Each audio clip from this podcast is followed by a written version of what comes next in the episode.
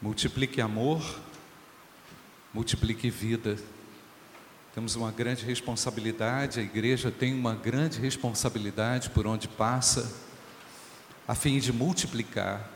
Nós não estamos inseridos nos lugares que Deus nos colocou para prejudicar nenhum processo. Nós não estamos inseridos como membros de uma família para sermos uma pedra de tropeço. Nós não estamos no nosso emprego, onde Deus nos colocou, para se tornar um problema. Nós somos multiplicadores. Deus nos fez multiplicadores. É certo, irmãos, que multiplicar não é uma tarefa fácil. Quando às vezes a gente fala essa palavra multiplicar, a gente pensa em recursos, a gente pensa em bens, a gente pensa em coisas visíveis. Mas eu estou falando no plano imaterial e real ao mesmo tempo. Porque Deus nos dotou de um espírito que é capaz de abençoar. Amém, irmãos? Nós podemos orar no meio do caos. Nós podemos multiplicar forças no meio da tragédia. E só faz sentido multiplicar vida onde não há. Só faz sentido ser bênção onde não existe. Não é, irmãos? Onde ela não existe. Então Deus nos inseriu em locais estratégicos, onde você por vezes não consegue ver a luz onde por vezes você não consegue perceber a grandeza dessa luz, mas nós estamos sendo dirigidos debaixo da luz de Deus. A igreja está debaixo da luz do Altíssimo. Então, irmãos, esse texto que o pastor Júnior leu ainda há pouco, ele faz todo sentido para nós, porque apresenta um princípio, que é o princípio da persistência e da manifestação de Deus nos piores momentos da história. E como nós já sabemos, Lucas escreveu dois livros, né? O primeiro é o Evangelho de Lucas e o segundo é esse livro denominado Atos dos Apóstolos. É o segundo livro. É uma espécie de continuação de uma narrativa realizada pelos apóstolos. Nós, nós sabemos que Lucas fez uma análise detalhada, e sempre na literatura de Lucas, nós observamos um, uma pitada de crítica aos judeus, judeus que perseguiram a Cristo. Nós vemos nesse texto que acabamos de ler uma evidência disso. Lucas responsabilizando os judeus pela, pela morte de Jesus. Nós sabemos, queridos, que esse tom acusativo não, não, não invalida aquilo que Deus queria fazer, porque realmente foi Deus que guiou a Cristo para a cruz. E foi por causa da ressurreição de Jesus que nós temos vida, que nós também podemos multiplicar vida. E é por causa da presença clara de Jesus em todos os momentos da nossa história é que nós podemos transformar circunstâncias pelo poder e pela graça do Altíssimo. E não é possível, queridos, que nós que estamos vivendo aqui nesse tempo, 2019, abril de 2019, não consigamos ver isso de forma tão clara. Ah, no versículo 30, o autor apresenta o Deus de nossos pais, Atos 5,30, o Deus de nossos pais ressuscitou a Jesus, a qual vós matastes, suspendendo-o no madeiro. Deus, com sua destra, o elevou, príncipe e salvador, para dar a Israel o arrependimento e a remissão de pecados. Amém ou não, igreja?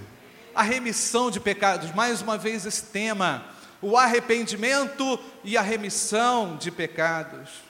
E nós somos testemunhas acerca dessas palavras. Nós e também o Espírito Santo que Deus deu àqueles que lhe obedecem. Então estamos vendo que nessa narrativa, irmãos, Lucas apresenta um Deus imbatível diante das oposições. Irmãos, se realmente a nossa igreja assume uma postura de multiplicadora, somos multiplicadores ou não, irmãos? Nós temos que retomar princípios, temos que ir a esses fundamentos, a esses princípios do Novo Testamento. E uma igreja que se multiplica, ela está preocupada com almas que se perdem. Ela emana compaixão em todos os momentos que ela passa e sofre e vive. Nós não temos falta de compaixão, porque o Senhor é conosco, porque o Senhor nos abastece. E compaixão é que gera, é aquele motor da igreja que gera ações misericordiosas, ações graciosas. O mundo carece da graça e a igreja está repleta disso. Sobre a igreja repousa o Espírito do Eterno, que nos é capaz de fornecer misericórdia e compaixão aos perdidos. A igreja não se multiplica sem compaixão. Vemos nesse episódio uma ação poderosa de Deus, motivando o coração dos discípulos a serem agentes dessa compaixão. Ele não transfere essa compaixão para o pastor, para quem quer que seja, não. A igreja assume essa postura através das autoridades que Deus levantou, logicamente, da autoridade apostólica que foi mencionada aqui no texto. Então, a igreja que se multiplica, ela ora, ela se fortalece na oração, ela cresce na oração. Não há como multiplicar favor e ação e ações de amor sem oração. Sabe por quê, irmãos? Por vezes nós nos cansamos. Por vezes o, o indivíduo ele se cansa em razão dos problemas, em razão das batalhas que enfrenta. E esse cansaço faz com que o indivíduo perca a visão daquilo que Deus quer realizar. E o que Deus quer realizar no mundo, irmãos? Arrependimento, conversões, entregas de vidas ao Senhor, conforme o texto diz, para dar a Israel o arrependimento e a remissão de pecados. Nós podemos interpretar esse texto como extensivo a toda a terra e podemos sim fazer a terra se alegrar.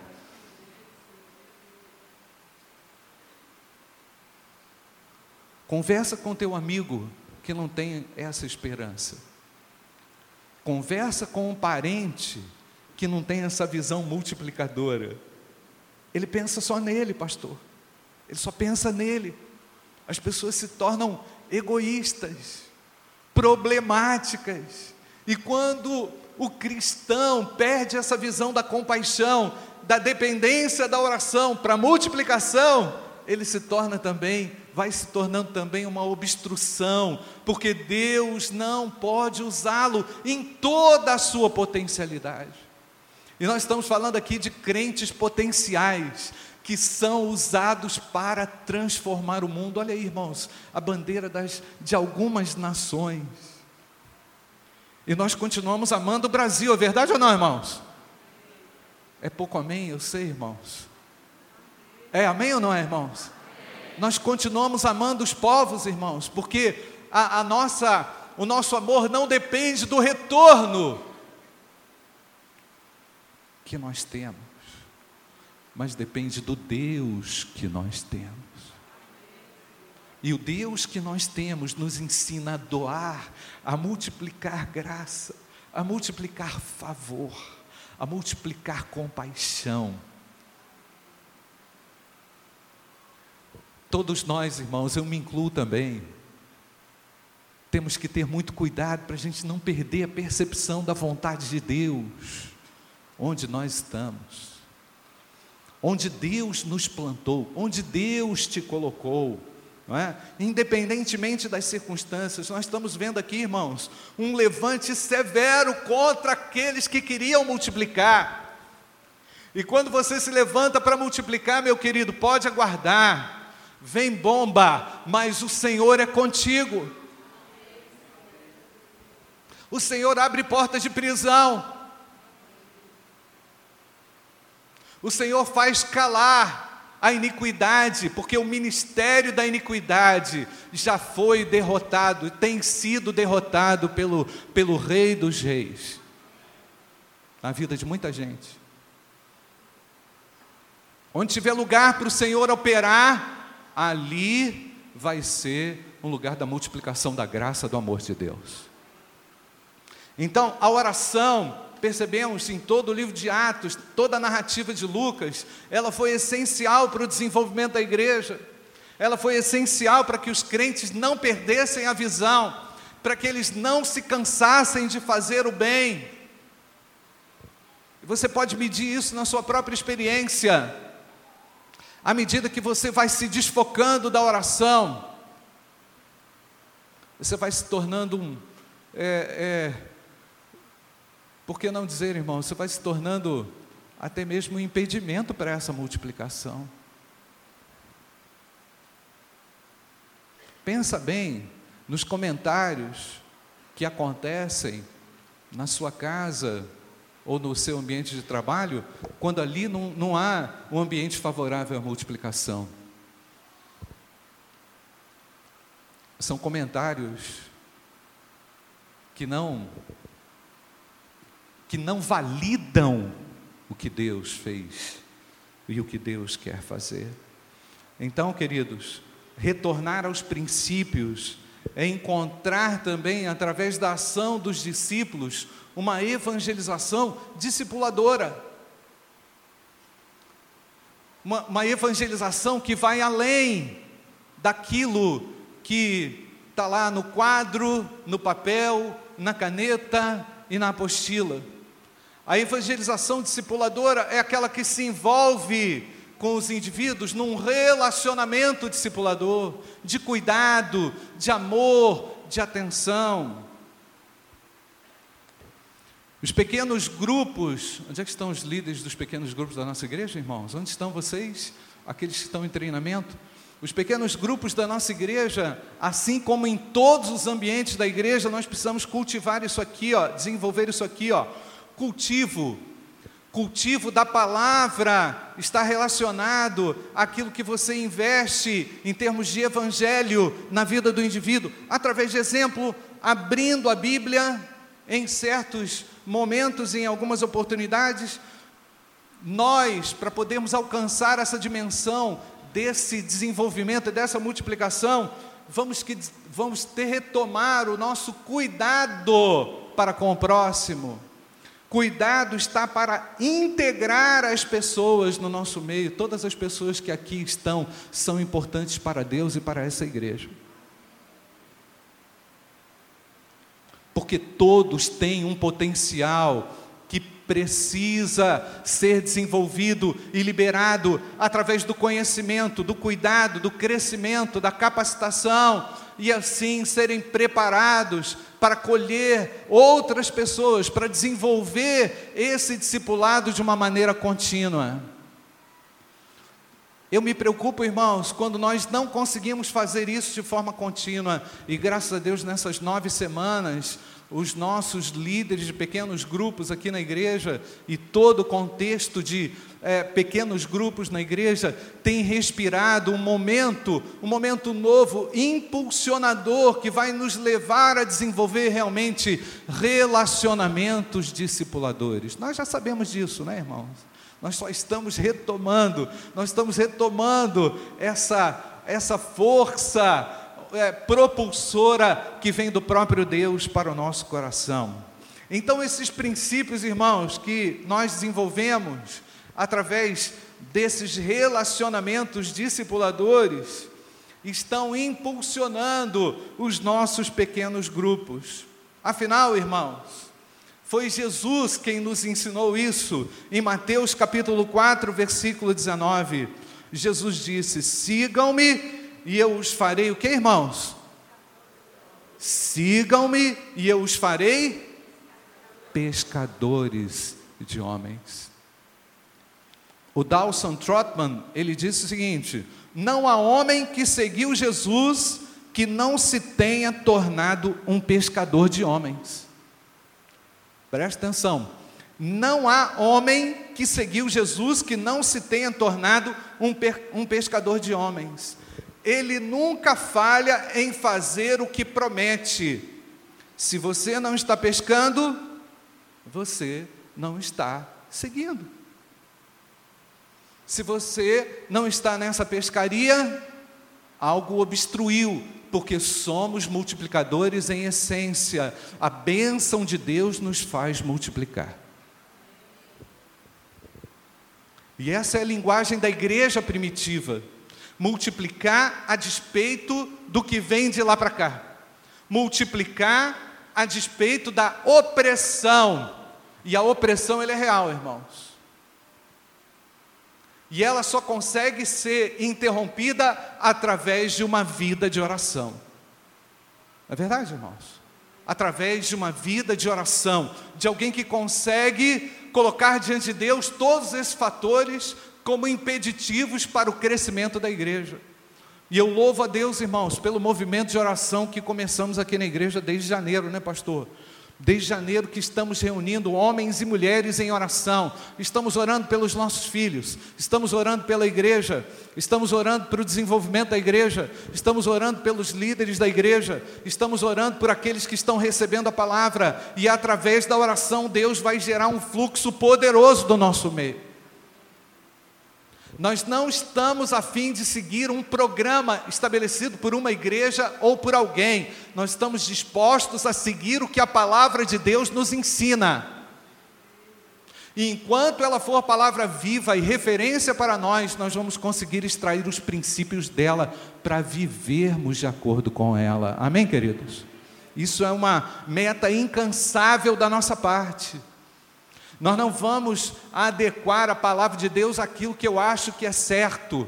Nós vamos viver a palavra de Deus, nós vamos viver, nós vamos transformar aquilo que está errado na nossa vida e vamos olhar aquilo que a palavra ensina para que eu viva o poder da Sua palavra. Não tenha medo disso. Não tenha medo de ser um cristão multiplicador. Busque Busque discernimento da parte de Deus para saber qual é o fator impeditivo para isso. Caia na realidade. Viva numa realidade que confronte realmente todos esses aspectos. Eu não aceito verdade que não seja essa, daquela que a palavra me ensina. Portanto, irmãos, nós durante a semana, essas nove semanas que está terminando hoje, né, pastor? Hoje é a última aula. Nessas nove semanas, nós revemos lá o que, é discipulado, discipulado bíblico. Nós falamos sobre a necessidade de uma prática de discipulado. Nós apresentamos de maneira muito clara e específica o que implica discipular alguém. Discipular alguém, nós já sabemos, é muito mais do que caderno, lápis, quadro, e um, e um momento circunscrito é vivermos uma vida intencional de preocupação, de oração mútua, porque se a igreja, irmãos, presta atenção aqui, se ela não se especializar mais na oração mútua, nós estamos pecando contra o nosso irmão. E eu quero começar a ver culto de quarta-feira cheio de gente preocupada em oração. E nós vamos começar a ver pessoas preocupadas com oração, pastor. Porque a oração ela desobstrui o nosso coração e nos faz contemplar um Deus que quer multiplicar vida, multiplicar amor, multiplicar cuidado. O nosso Deus é um Deus de abundâncias. Não há falta nenhuma em Deus. Falta em mim, de repente falta em você, falta em alguém. Mas o que está faltando em você, creio que Deus vai colocar, irmãos. Porque o Espírito Santo que esteve sobre os discípulos é o mesmo que está sobre a igreja hoje. Amém ou não, irmãos? Mudou, não. Tivemos mudanças culturais, mudanças sociais, temos hábitos diferentes. E nós vamos ter que mudar os nossos hábitos, otimizar o nosso tempo, se realmente nós tivermos preocupados com a multiplicação, multiplicação saudável. Eu não estou falando de uma multiplicação precipitada, que ignora princípios, que tem como foco único multiplicar. Não. Nós precisamos crescer, nós precisamos cuidar, nós precisamos fazer várias coisas. São, é um conjunto de ações. Não é? Nós não estamos aqui bitolados dizendo que é só algo específico, não. Existem princípios que precisam ser resgatados, relembrados. A igreja que quer se multiplicar, é a nossa igreja, se expandir em multiplicação, ela precisa de oração, de, de ah, discipula, evangelização discipuladora, ela precisa abrir novas igrejas. Nós precisamos nos multiplicar, plantando novas igrejas, formando líderes, capacitando as pessoas e realizando um exercício contínuo de compaixão e graça, compaixão e graça sobre todos nós. Compaixão de Deus sobre nós.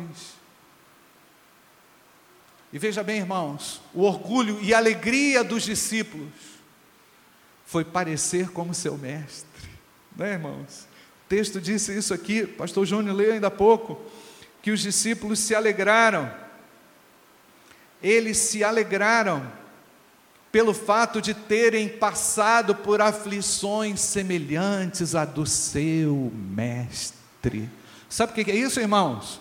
Um coração cheio de compaixão, não um coração cheio de justiça humana, de requerer os direitos, não sou contra os direitos, mas eu entendo que aquilo que Deus me dá não pode ser substituído por nenhum outro princípio. Esse princípio é o princípio que deve nortear a vida dos cristãos, se alegrar na dor e entender que é na dor que Deus vai fazer a, a, algo novo.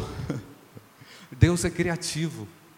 Deus é poderoso e é capaz de gerar em nós, irmãos, mesmo nos piores momentos, amor, alegria, vida e restauração. Tem um outro texto que me impactou muito, irmãos, nessas nove semanas, preparando todo esse material, juntamente com a equipe. É o que está lá em Mateus capítulo 10, verso 25. Basta ao discípulo ser como seu mestre. Podemos repetir isso, irmãos? Basta ao discípulo ser como seu mestre. Pode repetir mais uma vez? Basta ao discípulo ser como seu mestre. Olha a nossa referência. Olha a nossa, olha, olha, um, olha o princípio e olha para o mestre. Aqui na igreja, irmãos, nós temos como referência Jesus Cristo, Filho de Deus. Nós queremos resgatar todos esses princípios, viver todos esses princípios, olhar para eles e perceber assim: ah, eu não consigo ter essa paciência. E quando a gente faz isso, irmãos, a gente se autoconfronta e a gente pede a Deus: Senhor, me ajuda eu não ser um impedimento a multiplicação do amor, porque todos nós somos multiplicadores. Todos nós somos multiplicadores. A gente está multiplicando o tempo inteiro, não é verdade, irmãos? Multiplicando graça. Agora, ninguém multiplica de forma contínua, sem estar ligado na compaixão e na graça do Senhor. Eu tenho uma fonte e ela é viva dela jorra manancial. Há um manancial de águas, há uma torrente de águas. Eu creio que Deus tem poder para compartilhar isso com todos nós. E você que não tem conseguido multiplicar, você que talvez não esteja se vendo como alguém capaz de fazer isso, comece a orar. Começa a orar. Senhor, por que, que eu não tenho frutificado? Não é? Porque lá no fundo está isso. Não há fruto. Quando não há fruto, irmãos, há tristeza. Aliás, eu quero agradecer a irmã Zilda. Irmã Zilda, obrigado. A irmã preparou ali, irmãos, um pote de doce de figo da nossa figueira. Você ganhou também, pastor? Tem açúcar? Não, mas eu vou dar um jeito, pastor. A gente vai dar um jeito nisso aí. Irmãos, pote de figo. Tem coisa mais linda do que todo dia. Irmã Zilda, nem estou comendo, tá? Estou só olhando. Porque é lindo, irmãos, ver aquilo transparente, verdinho do outro lado, naquele vidro que a irmã preparou com tanto carinho para nós. Colheu o figo da figueira da igreja, do pé de figo da igreja, fez lá, preparou e deu para a gente. Coisa linda, coisa linda. Fruto. E o pior, que a, o nosso pé de figo aqui está todo comido de cupim, irmãos. O cupim foi lá, está comendo tudo. E a bichinha está lá frutificando. E não é assim, irmãos? Por vezes, nós temos essa ilustração aí. Nós estamos aí, irmãos, prestes a frutificar, e entra uma praga. Entra uma praga. Querendo atrapalhar aquilo que Deus quer fazer com você. Mas a seiva está lá, irmãos. Aquela, inclusive a irmã Zilda fez um pote de doce também para o Daniel, o engenheiro agrônomo que nos ajudou aqui é, com as medidas. Eu lembro, é 40 por 10 por 40, a mudinha desse tamanho, a fundura de 40, a, o esterco apropriado, e está aí frutificando até hoje, quase 10 anos, eu acho, pastor. É muito lindo quando nós, irmãos, vemos o fruto e provamos do fruto. Não é, irmãos?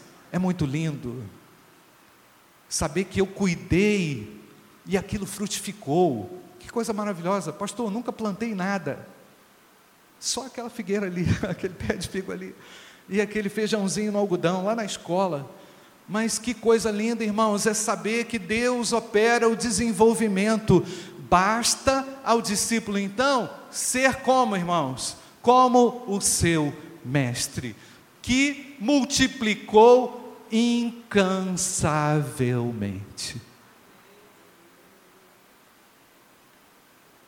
Até quando seguia para a cruz, até quando estava na cruz, o Senhor disse: Pai, perdoa-lhes, porque eles não sabem o que fazem. Multiplicação da graça, sendo crucificado, morrendo em nosso lugar, multiplicando favor para os perdidos. Será que a gente consegue fazer isso? Será que a gente tem esse, como diz o pastor Júnior, lembrei agora, será que a gente tem essa pegada é pegada demais, né, pastor? Será que você tem essa pegada de conseguir, no momento extremo da sua vida, abençoar as pessoas?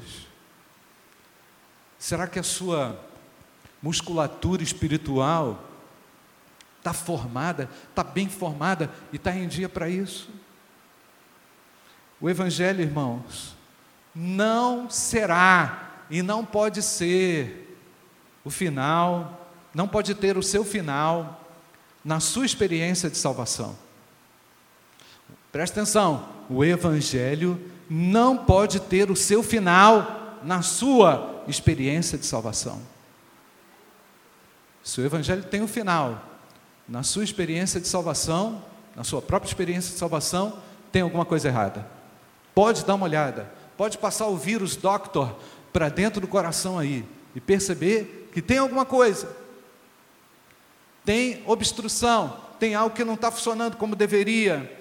Portanto, irmãos, para a gente ser para a gente ser suficiente como discípulos, o texto, quando Jesus fala isso, um texto de Mateus 10, 25 diz: basta ao discípulo ser como seu, seu mestre, significa que nós podemos ter a nossa suficiência garantida em Cristo. A nossa suficiência não está nas coisas que nós conseguimos fazer. A nossa suficiência não está no nosso diploma, na nossa formação. A nossa suficiência está em Cristo Jesus. Basta, somos suficientes, totalmente satisfeitos, sendo semelhantes a Jesus. E todo dia, o Senhor está querendo mostrar a você aspectos que precisam ser transformados. Isso te chama atenção quando você responde mal uma pessoa, quando você aloja um pensamento ruim na cabeça?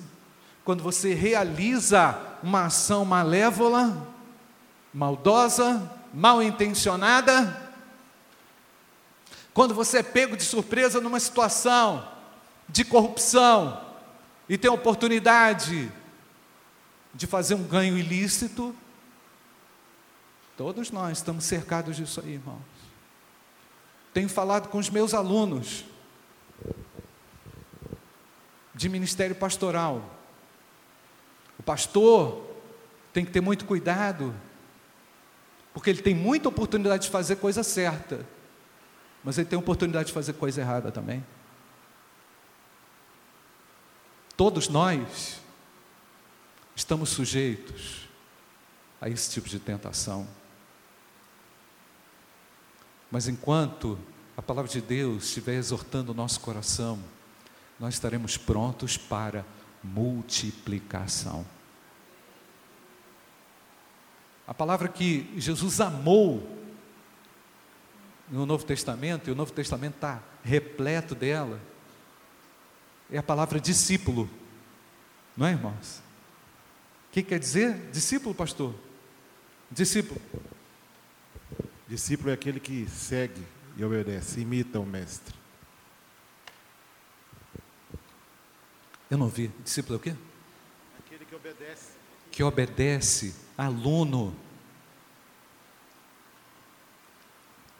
Que está disposto a aprender. Olha só, irmãos, que engano. Olha o engano diabólico. Presta atenção. O indivíduo fala assim: Ah, eu já li a Bíblia três vezes. Né? Preciso ler mais não. Fecha a Bíblia, coloca lá pega a Bíblia, vai para a igreja, domingo, depois ele vai lá, coloca a Bíblia lá, depois ele pega a Bíblia, o outro domingo, coloca do outro lado, né? por causa da, das toxinas, né? Depois, no outro domingo, ele coloca do outro lado. Ele já leu a Bíblia, mas ela não é mais viva, entendeu? Ela não tem mais nada para falar para ele. Eu quero lembrar que a Bíblia é inesgotável. Inesgotável. A palavra de Deus é o que, irmãos? Viva e eficaz. Podemos repetir, irmãos? Ela é viva e eficaz. Percebe o poder multiplicador de Deus através da palavra de Deus. Por que, que não vamos ser multiplicadores? Por que, que não somos multiplicadores? Tem alguma coisa errada. Discípulo, então, é aquele que está envolvido, o aluno, é aquele que está envolvido com o conteúdo transformador, aquele que ensina, e aí ele vai ter que ter cuidado na interpretação, ele vai ter que ter zelo na interpretação, ele vai ter que fazer uma boa exegese da Bíblia, ele vai ter que aprender a fazer isso para não inventar o que o texto não diz, ele vai ter que ir para a interpretação histórica gramatical, para avaliar o que realmente o texto diz, o que ele quis dizer, por que quis dizer, para quem é. Isso é multiplicação saudável, não é, pastor? É multiplicação responsável, não é qualquer coisa. Discípulo é um crente que está envolvido com a palavra viva de Deus. Por isso Jesus falou lá em João capítulo 8, 31, se vocês permanecerem firmes na minha palavra, verdadeiramente serão meus discípulos. Só vai ter discipulado vivo e dinâmico quando essa palavra saltar no teu, nos teus olhos e ela for o desejo da sua alma. Entendeu, gente? É o desejo da minha alma ser transformado. Aí você vai ali para a palavra de Deus, você apanha, apanha, apanha, apanha, apanha, apanha. Aí você chora, chora, chora, chora, pede graça de Deus. Para você não ser um impedimento à multiplicação. Porque, irmãos, a coisa veio multiplicando até você e a partir de você. A coisa veio firme, multiplicando de forma muito abençoada, igual aquela, aquela pedra que eu lembrei agora, irmãos, morava num lugar alto, lá no Rio de Janeiro, uma ladeira, eu lembro que um carro perdeu o freio assim, ó, foi lá no muro lá embaixo. É essa força, entendeu? Que multiplicou e te alcançou, te atingiu de uma forma tão plena. Por que que isso não, não escorre para a vida do, do próximo? Então, o discipulado é alguém que está, o discípulo é, é um crente que está envolvido com a palavra de Deus. O discípulo, presta atenção que eu vou falar, irmãos, é aquele que dá a vida. Que dá a vida. Ele não precisa ser Marte, mas ele está disposto a arriscar a sua vida. Eu creio que arriscar a vida é melhor. Ele está disposto a arriscar a sua vida pelos outros. É o que estão fazendo agora. Os missionários na Coreia do Norte. É o que estão fazendo agora. Os missionários em locais proibidos. É o que nós fazemos em certo sentido também, irmãos, quando compartilhamos a palavra de Deus. Porque quando você começa a compartilhar sobre a palavra de Deus, a pessoa vem com uma série de perguntas para você, não é? E perguntas acusatórias a respeito do evangélico A, do evangélico B, do evangélico C, mas a necessidade está lá dentro. E nós sabemos que precisamos multiplicar, e nesse tempo, queridos, nós vamos ter que superar muitas barreiras, muitos obstáculos para a gente poder fazer isso. Verdade ou não, irmãos? Multiplicar é um desafio. Multiplicar é uma necessidade e um desafio. Nós vamos ter que analisar esses pontos. Para a gente poder fazer isso de forma saudável, sem manipular nenhum processo apresentando a verdade como ela é, porque ela é suficiente e basta a nós sermos como o nosso Mestre. O discípulo é alguém que dá a sua vida, que está disposto a sacrificar em favor do próximo.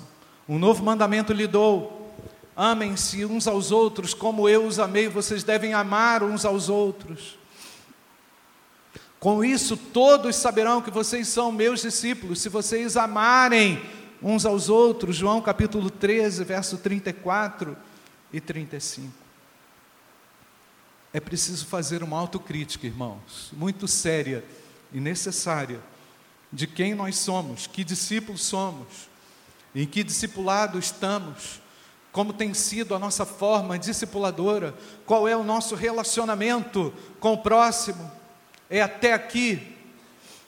Ou será que você consegue se envolver de forma discipular contínua? O Francis Chan, sobre algumas barreiras ao discipulado, diz o seguinte: para alguns de nós, a igreja tem sido tão centrada em programas que logo pensamos na ordem de Jesus em termos programáticos, não é? termos programáticos. Vamos fazer discípulo? Vamos. Então vamos criar um programa. É mais do que isso. Envolve um programa. Não tem problema fazer o programa. Hã? Mas a gente não pode pensar só nisso. A gente não pode entender o discipulado nesses moldes da, da, do nosso contexto, daquilo que a gente é, aprendeu a fazer e muito bem. E temos que transcender isso. É a missão da nossa vida. Fazer discípulo, ser discípulo é a missão da minha vida. É o que realmente nos define. E ser um discípulo nada mais é do que ser um discipulador. Vamos multiplicar, irmãos. Amém? Vamos multiplicar vida. Vamos multiplicar amor. Vamos multiplicar cuidado. Vamos multiplicar cultivo Vamos capacitar as pessoas, vamos colher e vamos continuar multiplicando até que o Senhor volte.